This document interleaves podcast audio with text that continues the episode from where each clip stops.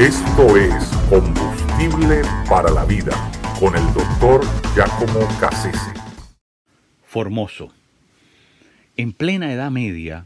eh, sucedió un caso insólito en la historia de la Iglesia, y es que el Papa Esteban VI eh, hizo eh, exhumar el cuerpo del Papa anterior, llamado Formoso, y lo, profanó públicamente, puesto que celebró, imagínense, una, una corte con el fin de juzgar, de ajusticiar a este Papa bajo cargos um, que eran, eran uh, falsos. Pero no solamente eso, eh, vistieron el, cadáver eh, de este hombre, lo, sentaron en una silla y, ¿verdad? Le, atribuyeron una serie de, cargos legales eh, en contra y, profanaron su cuerpo, le, cortaron tres dedos de la mano y, bueno, se burlaron abiertamente de, este hombre.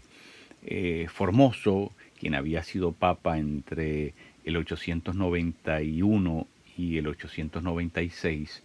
em, era un hombre que, que, había sido recto, que había sido una persona bastante eh, cristalina en, sus acciones y que había procedido eh, bastante, eh, bastante, con bastante seriedad. Era un hombre que casi era un monje, un asceta, una persona que, que, vivía una disciplina espiritual rígida, y, que, que realmente nunca le pudieron imputar ninguna cosa significativa, nada que en realidad... Pero, pero lo que pasa es que los malos siempre se ensañan contra los buenos. Eh, y eso es, lo que estamos viendo aquí, porque este hombre, eh, Esteban, era un, hombre que estaba siendo apoyado por el, el marqués Adalberto de Toscana, malvado, conspirador, que quería, que lo puso realmente, eh, lo llevó al poder eh, y aunque por muy poco tiempo, eh, ¿verdad? La propia iglesia romana en sus ah, en libros que, que, que, son, ¿verdad? Ellos mismos testifican, ellos mismos atestan que este hombre, Esteban VI, fue, fue un hombre perverso, profano,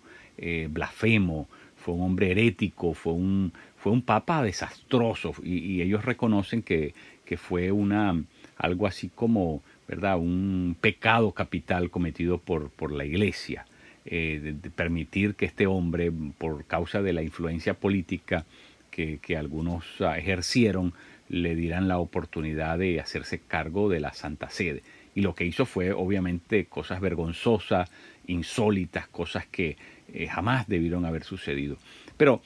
eh, lo que me llama la atención de todo esto es precisamente meterse con, con, este hombre, eh, con Formoso, que, tenía una estampa brillante y que había sido un hombre eh, cabal en, su manera de vivir. Y me preocupa porque siempre se repite la misma historia y de alguna manera yo quiero vaticinar que lo, que viene para este país tiene mucho que ver con lo que yo veo reflejado en esta historia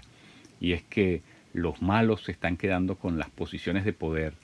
y cuando los malos llegan a las posiciones de poder comienzan a pasarles factura de manera desalmada, eh, indiscriminadamente a aquellos que han vivido justamente, porque de alguna manera la manera como una persona vive justa y rectamente eh, se convierte eh, en contrastante con la manera licenciosa, permisiva, digamos, la manera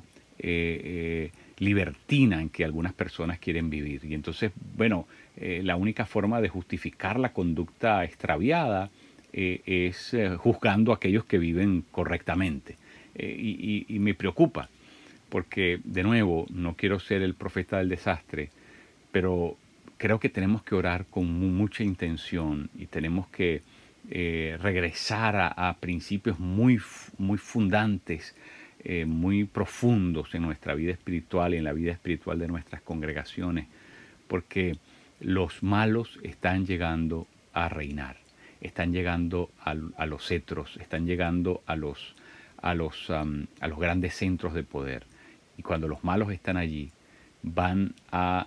a exhumar eh, van a buscar a los, a los buenos, a los fieles, a los santos, a los justos, los van a buscar hasta debajo de las piedras para sentenciarlos, para apabullarlos, para burlarse de ellos, porque burlándose de ellos se burlan de lo bueno, se burlan de lo puro, de lo santo, de lo recto, de lo perfecto. Así que vienen días terribles, es hora de que la iglesia eh, se despierte y comience a orar intencionalmente por esto y que podamos, eh, podamos prepararnos espiritualmente, porque vienen, viene una ola, una ola terrible eh, de, de descrédito, de infamia y de persecución en contra de la verdadera iglesia de Cristo.